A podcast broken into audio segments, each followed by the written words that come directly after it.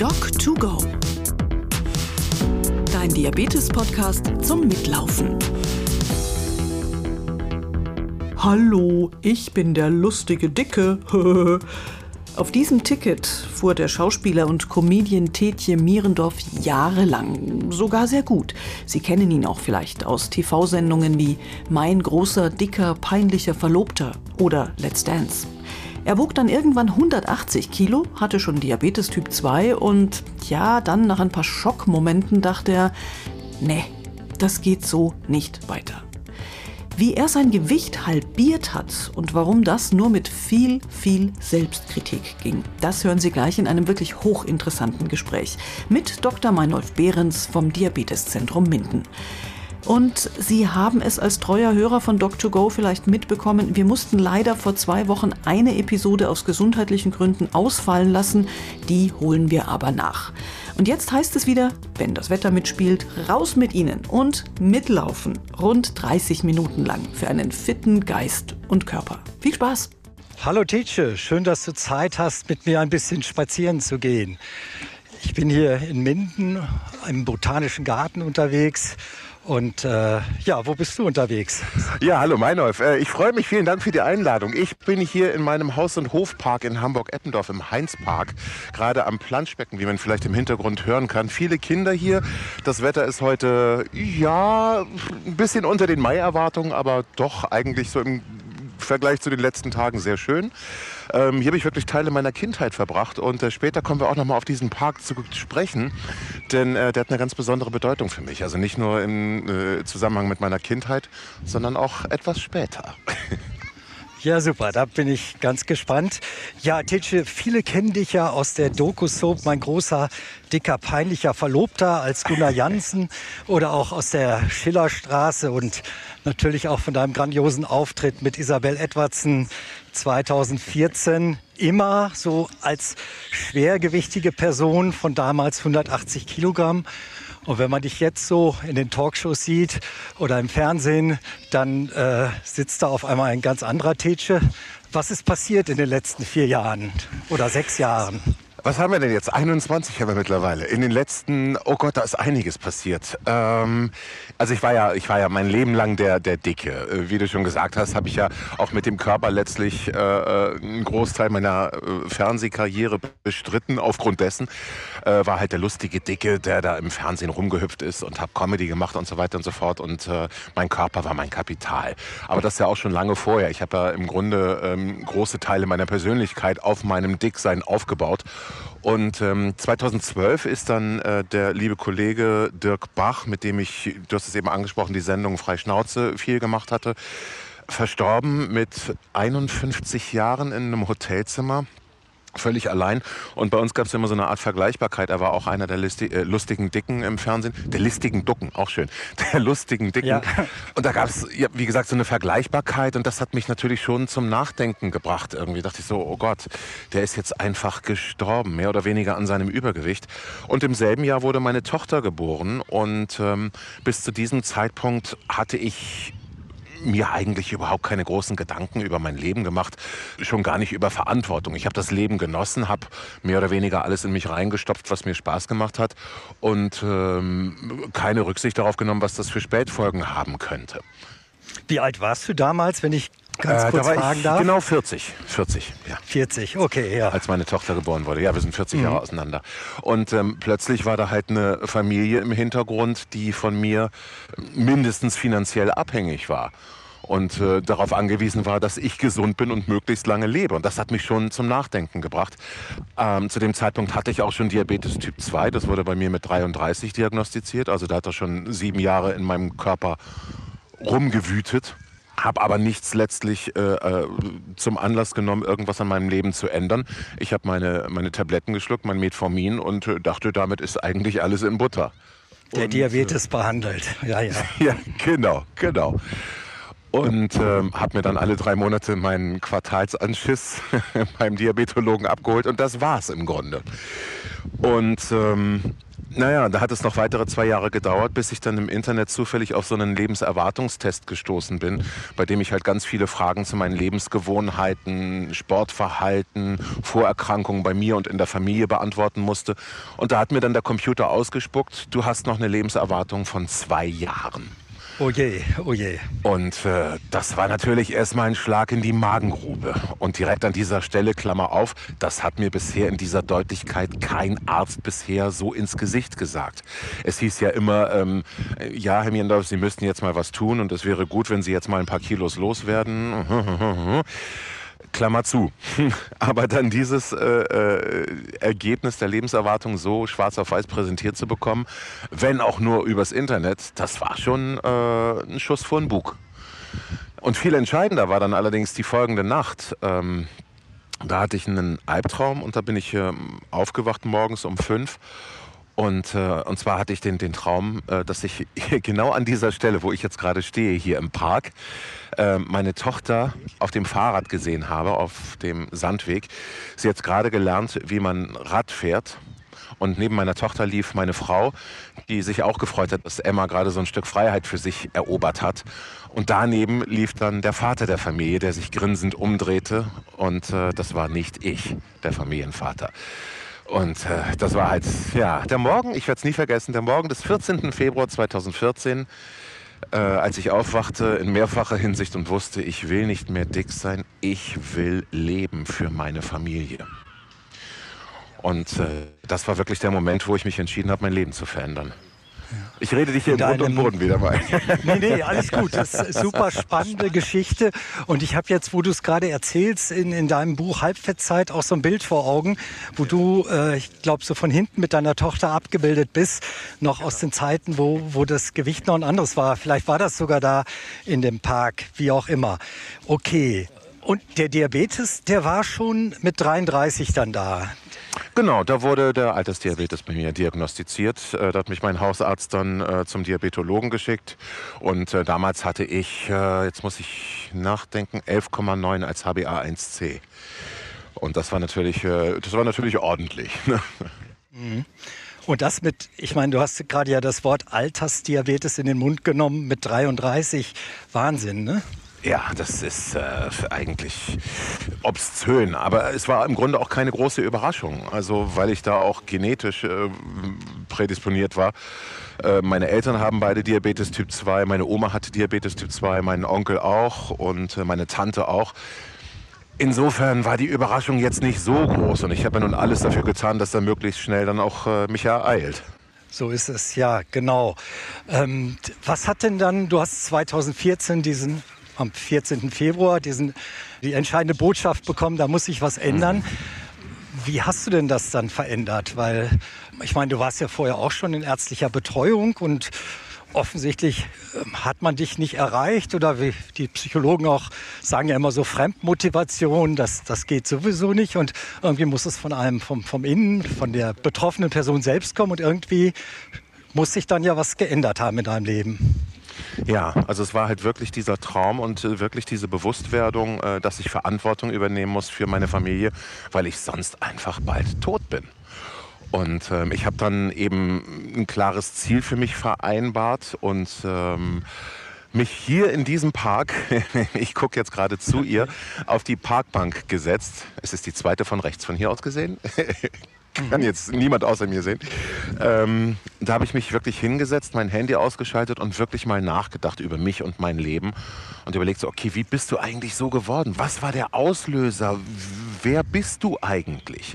Denn ich hatte mich ja, wie ich eingangs schon gesagt hatte, komplett aufs Dicksein gestützt, was meine gesamte Persönlichkeit anging, was meine Karriere anging, was mein Leben als Mensch auf diesem Planeten anging ich habe mich darüber definiert, habe darüber Witze gemacht, habe mich selbst letztlich auch geschützt, bevor irgendjemand anderes mich hänseln konnte, habe ich alle äh, Witze über Dicke abgefeuert. Wenn ich mich auf eine Bank gesetzt habe, habe ich gesagt, so, oh, hoffentlich hält die auch. Oder wenn ich im Auto gesessen habe, ich gebe dir zum Benzingeld was dazu, das ist jetzt einen erheblichen Mehrverbrauch. All solche Sachen. Mhm. Und dann auf dieser Parkbank habe ich dann wirklich eben nachgedacht und bin dann auch dahinter gekommen, was mich letztlich zu dem gemacht hat, äh, was ich war. Nämlich ein äh, ja. Koloss mit 180 Kilo. Und zwar habe ich, äh, da muss ich ein bisschen ausholen, obwohl ich rede ja sowieso. nee, gerne, gerne. ähm, ich habe einen vier Jahre älteren Bruder, der immer sportlich sehr äh, aktiv und erfolgreich war. Und ähm, ich wurde ständig mit ihm verglichen und äh, fand es ganz schrecklich. Und äh, da hatte ich dann ungefähr mit etwa zehn Jahren die Idee, wenn ich dick bin, dann hören diese Vergleiche hoffentlich auf. Und äh, ich habe dann auch damals schon eine sehr, sehr große Affinität zu Schokolade gehabt. Und äh, die nicht so maßvoll gegessen wie andere in meiner Klasse zum Beispiel. Und äh, da habe ich dann diese beiden Sachen verbunden, einfach viel mehr Schokolade gegessen. Ich bin dick geworden und mein Plan ist in der Tat aufgegangen. Ich hatte plötzlich eine eigene Identität und war nicht ja. mehr Klein Thomas, wie ich damals genannt wurde, sondern ich war plötzlich der große, dicke Tetsche. Und dann wurde mir damals immer schon auch gesagt, so, ja, du bist ja auch groß, du kannst die Kilos ja auch tragen. Das habe ich immer als wunderbare Entschuldigung genommen. Äh, und das ging später auch so weiter. Ich habe dann äh, äh, angefangen zu singen. Das war dann auch mein Alleinstellungsmerkmal so in der Familie. Äh, und da wurde auch immer gesagt, ja, Pavarotti ist ja auch dick, das braucht man ja auch für eine schöne Stimme, was natürlich völliger Blödsinn ist. Die Körperfülle hat nichts mit der Stimme zu tun. Und ähm, das habe ich aber immer als Ausrede genommen. Und es lief ja dann im, im Theater wunderbar und äh, ich wurde automatisch angerufen, musste gar nicht groß zu Castings gehen und hatte einen riesen Erfolg einfach mit diesem Körper, der gefragt war. Und habe mich immer darauf ausgeruht und immer gedacht so, ja, abnehmen darfst du ja nicht. Und äh, daran lehnte sich dann eben äh, meine gesamte Existenz quasi an dieses Dicksein. Ja, ja, der dicke gesellig, mit Humor und immer bester Laune. Die Rolle kann man ja auch spielen, die spielen viele. Ne? Das genau, das ist ja eine sichere Bank, das funktioniert. Hat ja auch Spaß gemacht, war ja jetzt nicht alles schlecht.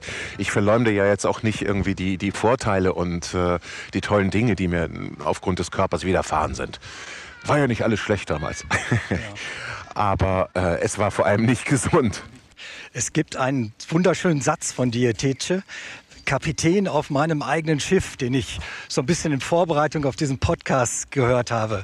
Das finde ich richtig klasse, diesen Satz. Und den habe ich jetzt schon in der letzten Woche ein paar Mal in der Sprechstunde benutzt, weil ich fand den einfach so toll. Äh, ich glaube, das spiegelt viel wider äh, von dem, was da im 2014 im Februar passiert ist. Ne? Oh, das freut mich sehr zu hören, dass der, dass der Anwendung findet in der Praxis. Das ja, super. Der, der, geht, jetzt, geht jetzt durch die Diabetes-Szene, genau. super. Na, und dann habe ich eben angefangen, mir einen Schlachtplan zu machen hier auf der Parkbank. Habe nachgedacht, okay, was kann ich aktiv tun? Ich hatte ja im Vorfeld schon ganz viele Diäten hinter mir, die auch alle funktioniert haben, bis ich wieder in meinen alten Trott zurückgekommen bin. Das heißt, wie man abnimmt, das wusste ich. Ich wusste auch, was man essen muss, welchen Sport man treiben muss und so weiter und so fort. Ähm, hat auch alles funktioniert, aber wie gesagt, irgendwann war ich wieder in meinem alten Schema und habe wieder zugenommen, hatte mehr Kilos drauf als vorher. Und ähm, jetzt habe ich wirklich angefangen, einen Zuckerentzug zu machen. Ich habe mir einen Trainer gesucht, äh, dem ich gesagt habe, okay, bist du dabei, bei meinem Ziel mir zu helfen? Ich habe auch klar definiert, wo soll dieses Ziel überhaupt liegen. Ich wollte wieder zweistellig sein, also unter 100 wiederkommen. Was ja bei 180 Ausgang natürlich ein wahnsinniges Ziel gewesen ist. Ne? Ja, es ist immer ein bisschen schwierig, welche Zeiträume man betrachtet bei mir. Ähm, also 180 ist wahrscheinlich der höchste Wert. Der höchste gemessene Wert waren 174, aber ich weiß, ich war noch deutlich drüber. Ich, ich schätze mal 180, vielleicht sogar mehr, keine Ahnung. Aber äh, zu diesem Zeitpunkt war ich zufällig gerade bei 164,4 bleibt ein ambitioniertes Ziel. genau. Also ich bin dann bei 97 letztlich gelandet. Das war dann allerdings wieder so ein bisschen viel, dass mein Umfeld gesagt hat, so, ja, Tete, jetzt musst du mal sehen, dass du irgendwie äh, was machst. Muskeln aufbaust mindestens. Ähm, denn ich sah aus wie so, ein, wie so ein Tennisball auf so einem Stromkasten irgendwie. Nee, gar nicht wahr, andersrum. Also ich, ich habe ich hab einen ziemlich großen Kopf und mit so einem kleinen Körper sah das dann merkwürdig aus. Also genau umgekehrt. Ich sah aus wie eine, ja. wie, wie eine Melone auf einer Streichholzschachtel. Okay, schön. Na, dann habe ich angefangen mit Krafttraining und ähm, habe halt nach und nach immer wieder meine Ziele überprüft und ähm, verfolgt. Aber das Allerwichtigste eben auf dieser Parkbank, und da sind wir wieder bei dem Kapitän auf dem Schiff, war wirklich Verantwortung zu übernehmen und nicht immer nach Ausreden zu suchen und äh, nach Schuld bei anderen. Es ist ja letztlich völlig egal, wer Schuld haben mag an der Misere, wer mich vielleicht schlecht beeinflusst hat, sei es der Bruder, die Eltern, der Sportlehrer, der mich vielleicht ausgelacht hat, die Klasse. Es ist egal, es spielt überhaupt keine Rolle mehr. Niemand außer mir, selbst mein Arzt nicht, kann für mich den Sport treiben oder mein Essverhalten täglich kontrollieren. Ich selbst muss bei jedem Stück Schokolade, bei jedem Glas Wein, bei jedem Schluck Wein entscheiden, ist das jetzt gut für mich, möchte ich das? Ich übernehme also Verantwortung. Ich habe das Steuer in der Hand, niemand sonst. Und das war für mich wirklich, ja, so blöd es klingen mag, eine neue Erkenntnis weil ich eigentlich immer auf der Suche war, anderen die Schuld zu geben. Und das erlebe ich bei vielen Leuten, leider, muss ich sagen, die Rat bei mir gesucht haben und immer noch suchen. Und ich dann auch sage, ähm, Leute, es ist auch irrelevant, wie lange ich gebraucht habe, um das Gewicht zu reduzieren. Das ist fast eine der ersten drei Fragen. Wie lange hast du gebraucht, um so viel abzunehmen? Da habe ich gesagt, es ist völlig egal, weil es eine lebenslange Aufgabe ist, die niemals aufhört. Und, Absolut. Äh, ja, und das, das ist mir einfach so wichtig, das zu sagen. Weil äh, es vermessen wäre, sich irgendwo äh, in einem Vorstellungsgespräch zu bewerben, weil man eine Ausbildung zum Bankkaufmann machen will und dann direkt fragt als erste Frage, sagen Sie, wie lange dauert es, bis ich im Vorstand sitze? Das ist natürlich Quatsch. Und so ist es eben bei der Gewichtsreduktion genauso. Es ist eine lebenslange Aufgabe. Es hört nie auf. Es ist übrigens nicht nur bei der Gewichtsreduktion so, sondern beim Diabetes auch. Ich bin jetzt knapp 20 Jahre niedergelassen als Diabetologe. Und ich sehe immer wieder Menschen mit Diabetes, die gut eingestellt die Praxis verlassen, nach zwei Jahren wiederkommen. Und ein Satz, den ich dann auch ganz häufig sage, und das ist genau wie du es beim Gewicht auch gesagt hast, es bleibt eine lebenslange Aufgabe. Und sobald man so ein bisschen meint, man könnte ja vom Gaspedal runtergehen, dann äh, geht es in die falsche Richtung wieder. Also da muss man immer dranbleiben. Und das ist jetzt etwas, was ich zum Beispiel auch durch Corona merke ich bin zwar nicht vom Gaspedal runtergegangen, ich mache nach wie vor jeden Tag Sport, aber zu Hause habe ich leider nicht mein geliebtes Fitnessstudio, wie ich es sonst irgendwo habe. Ähm, ich habe keinen Crosstrainer. Ich habe mir ein Rudergerät gekauft, da waren irre lange Lieferzeiten. Naja, soll gar nicht als Ausrede taugen. Ich habe jetzt sieben Kilo mehr, die mich irrsinnig belasten. Und ich hoffe, dass jetzt endlich die Fitnessstudios wieder aufmachen können. Ich da in meine morgendliche Routine um 6 Uhr morgens zum Sport gehen kann äh, und dann wieder was machen kann. Aber wenn ich das zu Hause in der Mietwohnung mache, und das klingt jetzt nach einer Entschuldigung, die ich verteufeln würde, äh, wenn ich das in der Mietwohnung machen würde, da bekäme ich reichlich Ärger. Aber das fehlt mir wirklich.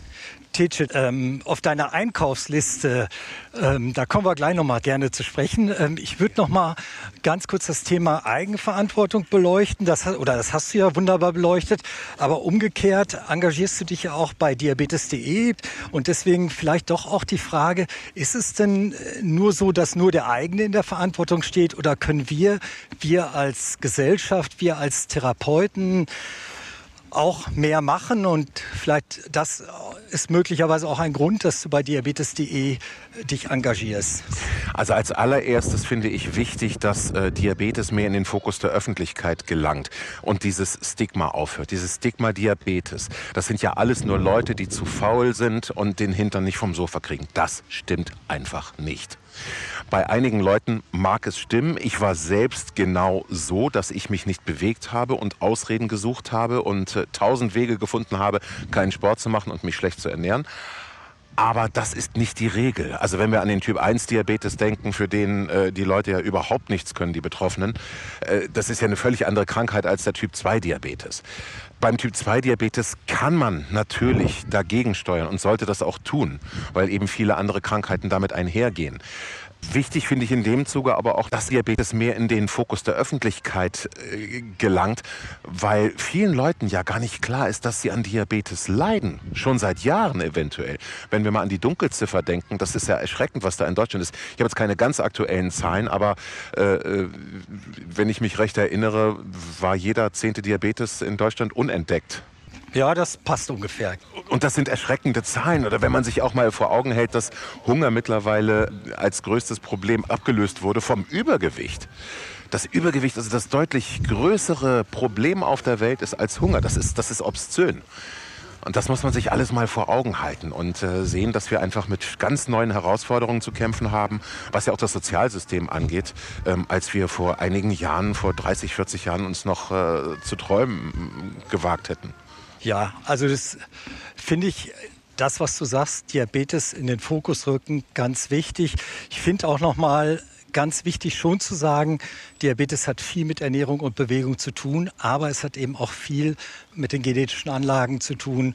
Und letztlich, wenn es nur mit Bewegung und Ernährung zu tun hätte, dann hätten wir wahrscheinlich nicht sieben Millionen, sondern vielleicht 50 äh, Millionen Menschen mit Diabetes in Deutschland. Also das spielt sicherlich auch eine Rolle. Aber ich denke so ein bisschen so, dass, dass die Gesellschaft oder die Politik auch noch mehr, mehr machen kann. Und ich denke an die Initiativen, wie es darum geht, zum Beispiel ähm, eine Mehrwertsteuer nach Nährwerten zu richten, das ähm, Kindermarketing, Marketing für, für ungesunde Lebensmittel zu verbieten. Alles Forderungen, die von der Deutschen Allianz für nicht übertragbare Krankheiten gestellt werden, wo auch Diabetes.de sich immer engagiert, ähm, die Kita-Schulverpflegung und den Schulsport verpflichtend eine Stunde pro Woche und all die Dinge. Also bessere Rahmenbedingungen Absolut. Und da hat Diabetes.de sich ja zum Glück eben auch äh, groß eingesetzt für die Kennzeichnung von Lebensmitteln, wo wir ja schon einen extrem guten Schritt vorangekommen sind jetzt. Ähm, aber äh, wenn man sich mal vor Augen hält, dass es nach wie vor legal ist, äh, über 70 verschiedene Bezeichnungen für Zucker zu verwenden, um den Verbraucher möglichst in die Irre zu führen.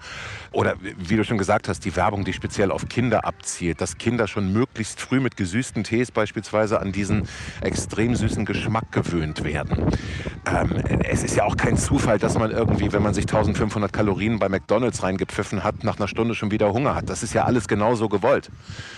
Und alles da, getimed und gewollt, ja.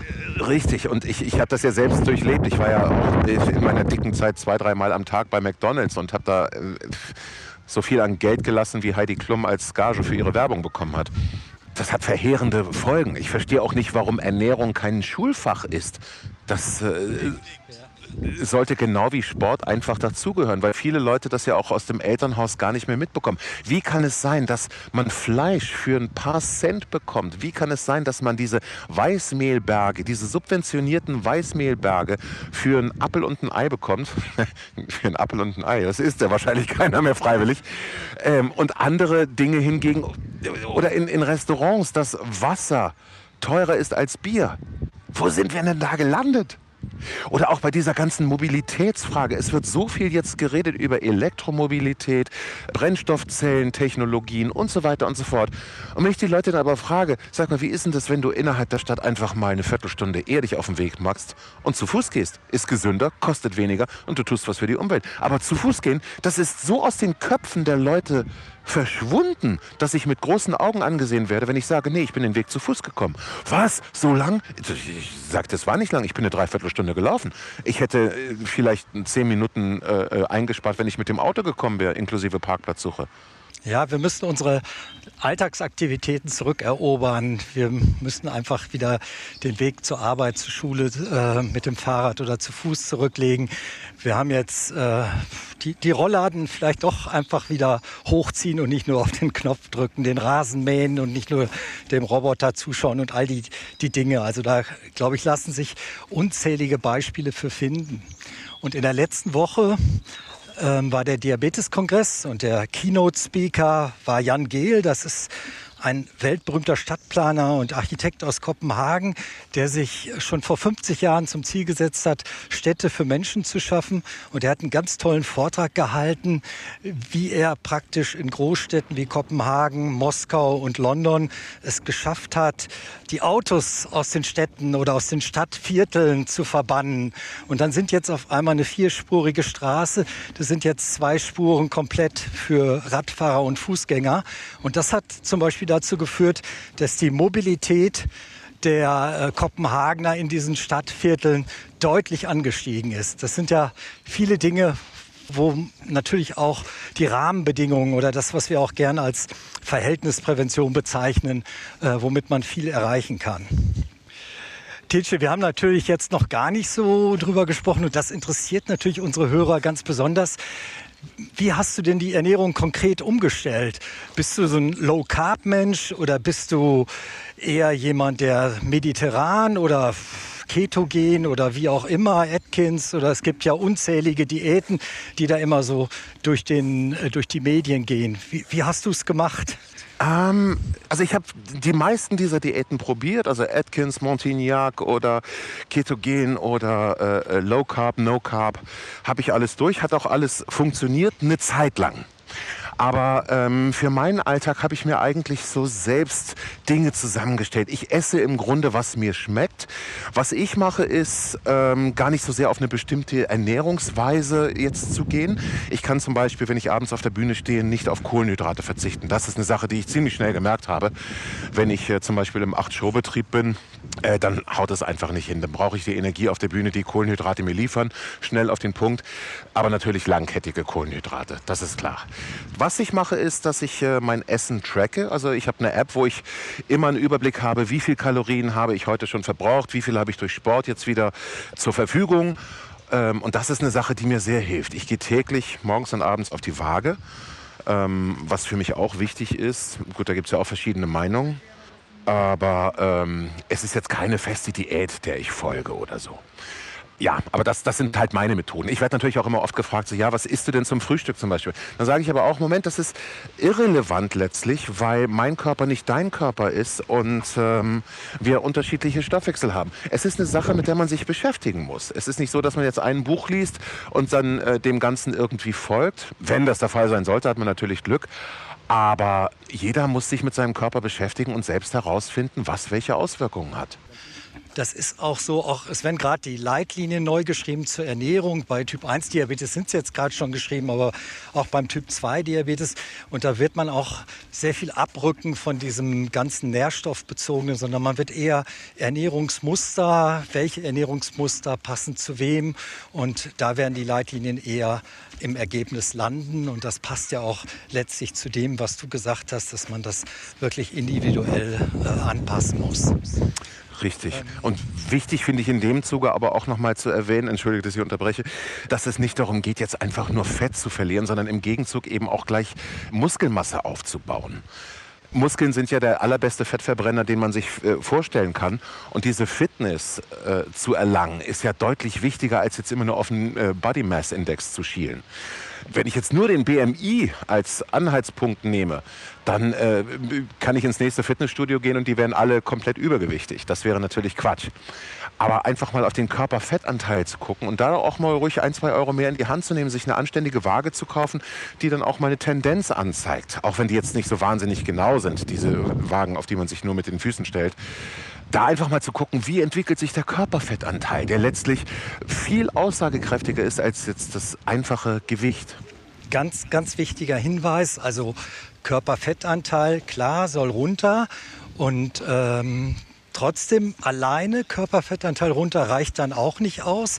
Man kann einen super Körperfettanteil haben, wenn man keine Muskelmasse hat, ist das auch wieder nicht gesundheitsfördernd. Das heißt, wir müssen, und das hast du ja auch an anderer Stelle gesagt, als deine Bekannten und Freunde irgendwann gesagt haben, Mensch, Tetsche, jetzt musst du aber mal was machen.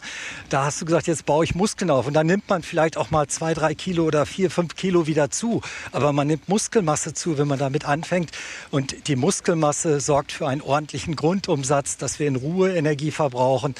Aktive Muskeln, die, die sorgen dafür, dass Botenstoffe, sogenannte Myokine, ausgeschüttet werden, die überall im ganzen Körper positive Einflüsse haben auf den Stoffwechsel, auf unsere Hirnleistung, auf Knochen und was immer man möchte. Also ganz wichtige Botschaft, es geht nicht darum, nur Fett zu verlieren, wir müssen auch unsere Muskulatur dabei erhalten. Ich glaube, das äh, hast du ja auch hervorragend umgesetzt. Wenn man dich jetzt sieht, wirkst du ja nicht irgendwie wie so ein Hungerlappen oder so, sondern du wirkst ja richtig gut trainiert.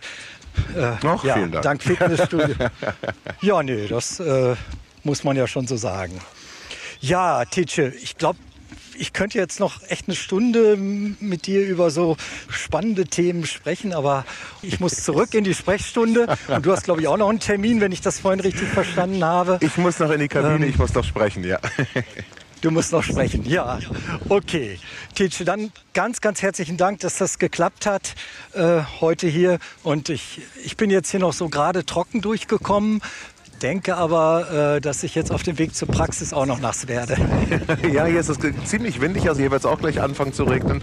Ähm, aber ich danke auf jeden Fall für die Einladung und ähm, ja, wer Interesse hat, kann mich auch gerne einfach mal anschreiben unter teche.teche.com und ähm, ja, ich bin immer offen für alles. Freue mich, dass ich dabei war. Ja, ich freue mich auch und nochmals lieben Dank. Bis demnächst mal. Bis dann. Tschüss, Teche. Tschüss. Auch für diese Episode von Doc2Go bedanken wir uns wieder für die freundliche Unterstützung bei Böhringer Ingelheim, der IKK Klassik, der Allianz und bei Dexcom. Alle Episoden von Doc2Go finden Sie überall, wo es Podcasts gibt und auf www.diabetes.de.org/podcast. Wenn Sie Fragen haben, Anregungen oder Themenvorschläge, bitte per E-Mail schicken an info@diabetes.de.org. In zwei Wochen begrüßen wir Antje Weichert vom Diabeteszentrum Magdeburg-Haltensleben sowie Michaela Konrad vom Diabetikerbund Hamburg bei Doc2Go. Bis dahin und auf Wiedergehen. Doc2Go. Dein Diabetes-Podcast zum Mitlaufen.